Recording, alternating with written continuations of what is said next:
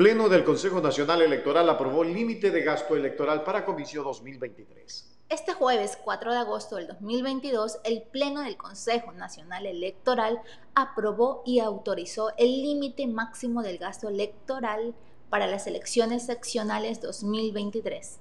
El límite de gasto electoral es el monto máximo establecido para que las organizaciones políticas realicen actividades de promoción que no impliquen la contratación de publicidad en prensa, radio, televisión y vallas publicitarias.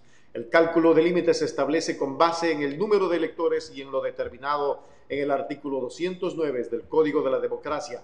Así, por ejemplo, el límite máximo de gasto electoral para la dignidad de prefectura y viceprefectura de Alazuay asciende a 190.515 dólares con 30 centavos, mientras en Guayas a 956.070 dólares con 90 centavos, en Manabí a 382.704 dólares y en Pichincha a 699.819 dólares con 30 centavos, mientras que el límite máximo de gasto electoral para postulantes a la alcaldía en Quito es de 805.470 dólares. En Guayaquil de 800.236 eh, dólares con 80 centavos. En Cuenca, 179.420 dólares con 80 centavos. Y en Manta, 84.369 dólares con 20 centavos. El detalle del límite de gasto electoral para las dignidades de prefectura y viceprefectura, alcaldías, concejalías urbanas, rurales y, por,